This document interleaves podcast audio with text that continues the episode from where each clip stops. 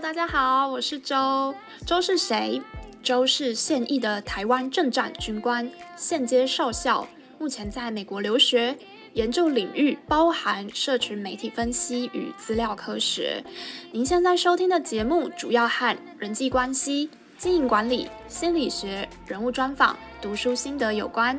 周希望能透过这个节目分享知识及身边的美好故事。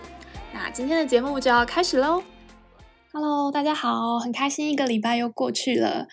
啊。那今天呢，想和大家分享的主题是倾听的技巧。嗯，在开始之前呢，想先跟大家闲聊一下。最近听了桃子姐陶晶莹她分享了陪女儿到呃美国念高中。陪读妈妈的一些辛酸，她分享了很多在美国生活不适应的问题啊，要遇到好多好多的呃不同的生活适应。然后我听完之后觉得非常的有感，对。但是因为大部分的人，我的听众可能不一定是会面对留学文化适应的问题，所以在这边很快的跟大家分享。那如果大家真的有兴趣，可以呃去听他的 podcast。那它的呃内容呢，其实就有聊到台湾真的非常好。如果你来美国之后，就发现台湾，像我上次在分享我的脚呃的附件啊，也有提到美国这边的医疗是蛮不方便的。那除此之外，我们可以提到吃哦，吃食物也是在这边要到一家餐厅，至少开车可能都要三十分钟起跳。然后也不一定会吃到你想要吃的东西，譬如说，我最近才在跟朋友聊天，他们说因为想要吃拉面，就有朋友开车开到其他州去，就开了七八个小时，就是去为了吃一个连锁拉面店。那发发生在我的状况呢，就是我的朋友他们也是想要吃这个港式饮茶，所以呢就开车开了四个小时到呃另外一个城市去吃。然后哦，真的开一整天，四个小时去，四个小时回来，我们就吃了两餐，吃了一个午餐，吃了港式饮茶，然后晚上吃一个道地的韩式餐厅，也是蛮不错。因为我们就跟韩国朋友一起去，算是蛮特别的一个吃到一个道地的韩式餐厅。那台湾呢，我们的餐厅比较代表呢，就是有那种就是臭臭锅、小火锅，是一个蛮代表的一个台湾的饮食在这边。好，那他提到帮呃。帮女儿配个眼镜啊，都很疯狂，要买保险，要好好多这个医生的证明，然后加油啊，然后他有提到在社交的场合，他也觉得有点不自在。你看，光陶晶莹这么一个资深的媒体人，他会觉得自己一个亚洲的脸孔出现在一些社交的场合，其实是蛮惊恐的，对啊，其实我也遇到很多类似的状况。其实大家可以想想看，如果自己在台湾，有时候加入一些社交的场合，有时候自己都会有一点。不是那么自在，因为很多不认识的人嘛，有时候不知道讲什么。对，那何况是我在美国，然后我可能会跟一堆美国人在一起。对，那我，我其实蛮感恩，就是我算是他们的的团队啊，就我老师很罩我，所以他有时候一些活动都会约我去。但是有时候真的是常常我都没有讲什么话。对，或者是讲得很慢，呃，譬如说我们可能呃四个女生在一个朋友家，我们就一起呃喝个调酒啊，看个美国的网球这样，然后觉得我觉得蛮开心，就是我可以有这样的机会去听听看哦，他们平常在聊什么啊，那、他们的文化是什么啊？嗯，像我的老师他们很喜欢运动嘛，所以他们自己就有飞轮。自己在家里，然后他们都会上虚拟的课程，然后会 follow 一些教练，然后我发现，哎，这是一个流行文化，都会 follow 他的 IG，然后就说啊，教练最近又发生什么事情？对，我觉得蛮算是蛮有趣的，或者是我跟一堆美国人在一起，他们会聊他们最近追了什么剧啊，然后我听了我都觉得哇，真的很难，因为有时候譬如说现在最新追的剧哈，譬如说嗯，前阵子比较红，可能睡魔吧，那我可能光睡魔这个。的英文是什么，我都不一定知道，呃，或者他们就聊很多，而且不止 Netflix，美国这边太多了，有什么 Peacock、Hulu、呃 HBO 都有，然后有很多比较小小的剧也有，对，那我就我就听他们聊，对，所以就是一些生活事情，你要怎么融入团体的问题。那我觉得像桃子姐她的女儿啊，又是高中生，我觉得这又更。我觉得可能又更难一点，对，因为小朋友嘛，他们反映一些情绪上，可能又是更直接的。好，那这个稍微聊一下这个，呃，我最近听到 podcast 和美国生活性。那另外跟大家分享，呃，两个 fun fact，fun fact 就是有趣的一些小知识点，对，可能跟大家比较有，大家可能会比较好奇的。虽然你不会来美国，其中一个呢，就是我最近跟一个美国的医生聊天，他是眼科的医生，然后刚好另外一朋友他们是哥伦比亚来的夫妻，那他就有提到说，因为很多人会聊天嘛，然后我刚刚我不知道聊什么，我想说，哎。眼科医生，那来聊个镭射手术好了，我就问他，然后他就跟我说，实际上，嗯，镭射很有名的其实是哥伦比亚的医生，然后我就觉得，他说哥伦比亚比美国更早了，大概十年前就开始做这样的手术，然后我听到我就觉得，哦，原来如此啊，因为我原本对哥伦比亚的印象是可能觉得他们，啊，在呃 GDP。整个整体的经济水准来讲，可能稍微落后一点。对，那我那时候也有点压抑，想说啊，不是所有的手术都是从美国发明的吗？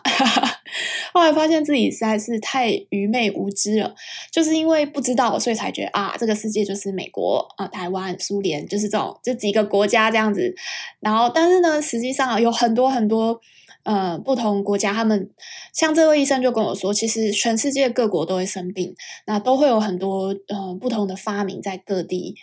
都会出现，对啊，那可能是呃美国是会吸引很多人才进去，然后再去推广，然后在很多的大学机构上面，再站在巨人的肩膀上面去发展出来，所以我觉得嗯蛮有趣的。可是另外一个我想分享的 fun fact 呢，就是。稍微的有点跟刚刚我分享有一点抵触，就是因为我认识很好几对夫妻，呃，跟我很好的有两对夫妻，他们都是嗯台湾人嫁给美国人，就是文化差异很大的。然后其中呢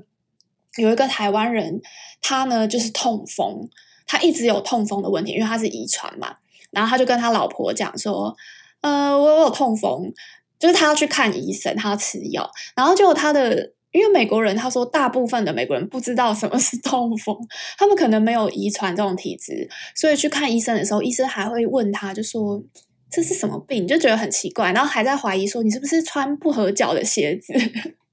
然后我就觉得超好笑。他后来是看到这个医生是，他还要特别开车三四个小时去一个地方去看这个专门的医生，去拿一种药，因为根据他们的说法，因为我对痛风不太了解，好像是有一些结晶嘛。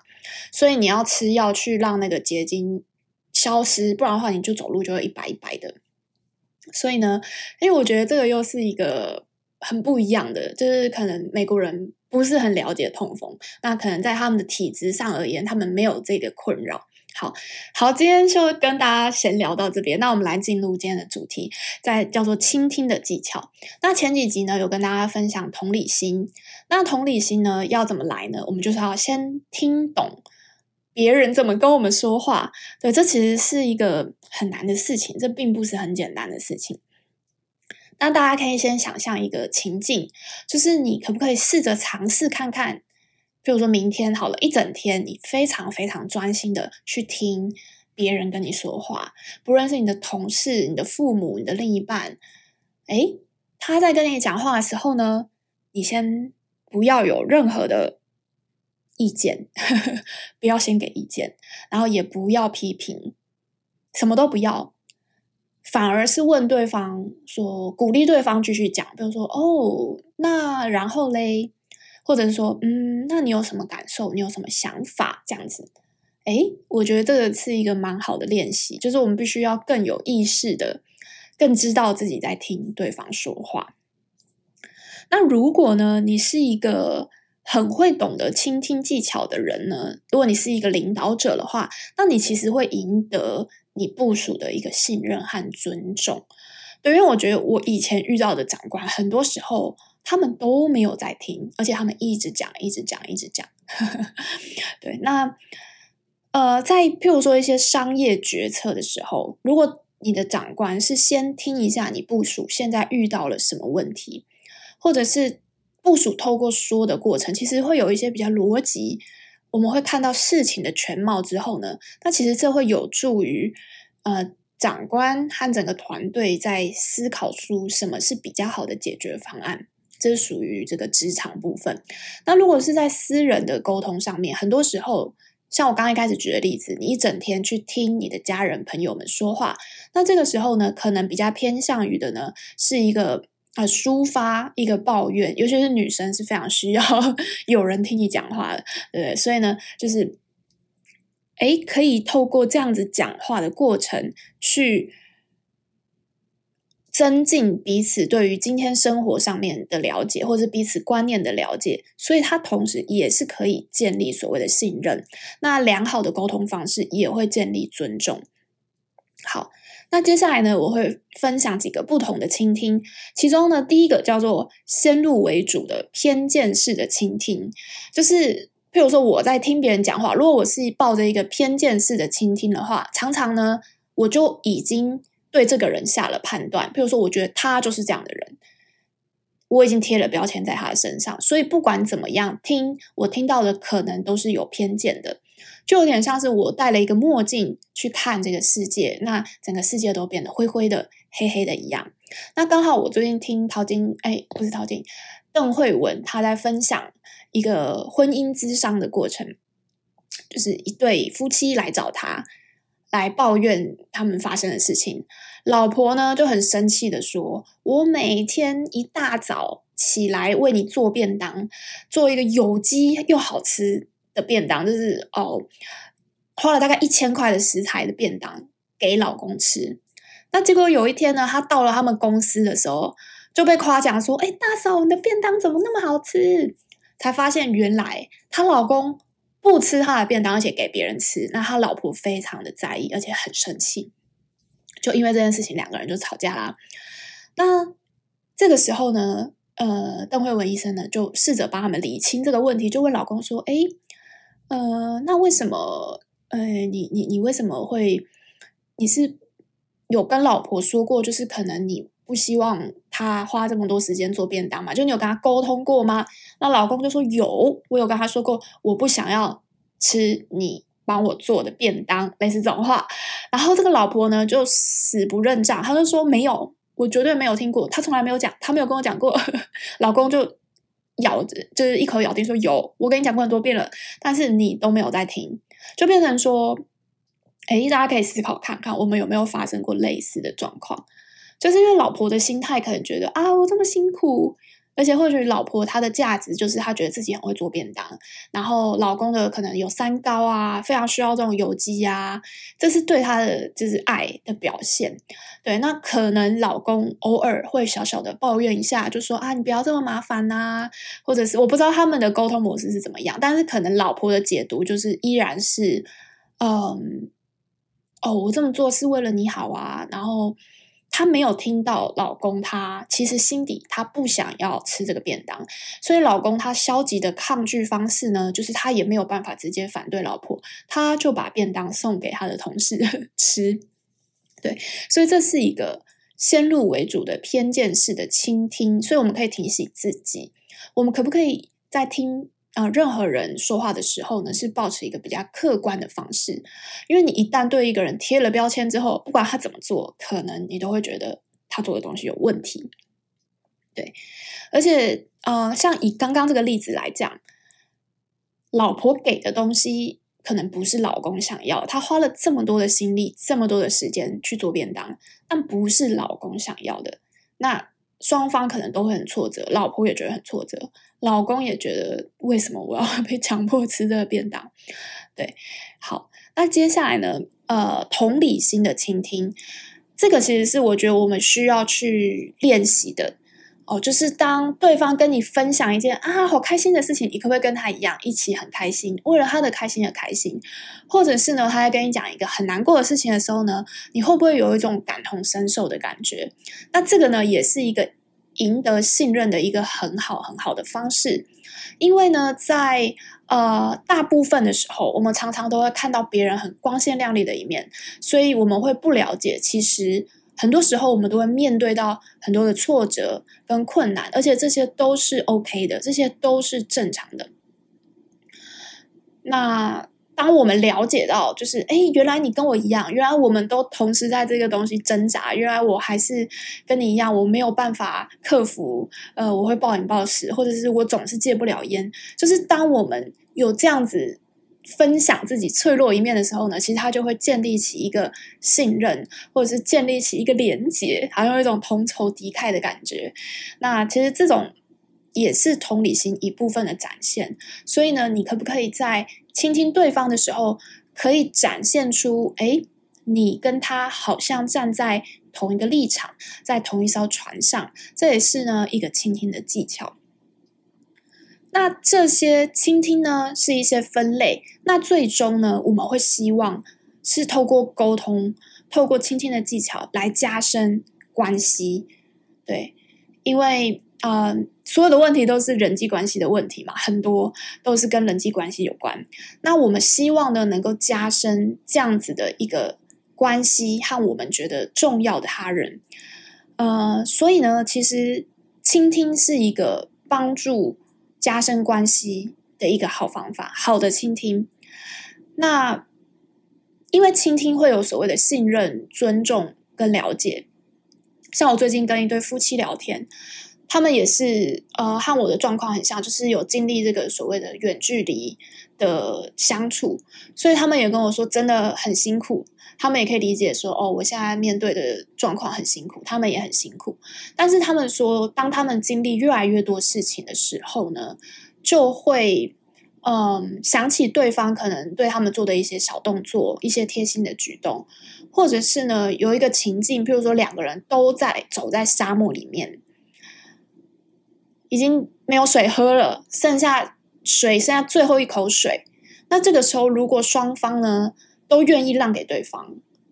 那这其实是一个会让对方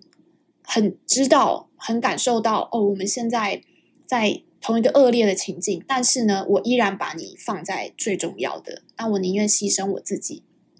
的这样的状态之下呢，嗯，他们就会觉得，就算未来遇到什么很多的问题，他们会可以可以有信心去度过。对，所以这就是。如何去加深关系，其实就是透过倾听。就大家不要去小看这个呃这些倾听的技巧，好像日常生活中的小事累积起来之后呢，都会变成大事，就会变成平常累积信任、累积尊重、累积了解，以及累积愿不愿意为对方去牺牲。因为在一个家庭关系、亲密关系里面，其实是要有。非常非常多的牺牲，而且是需要你感觉到不会是不舒服的，其实会有一点是愿意的，对，愿意的也是很重要，但是牺牲一定是会有的，不可能呃没有牺牲这样子的概念。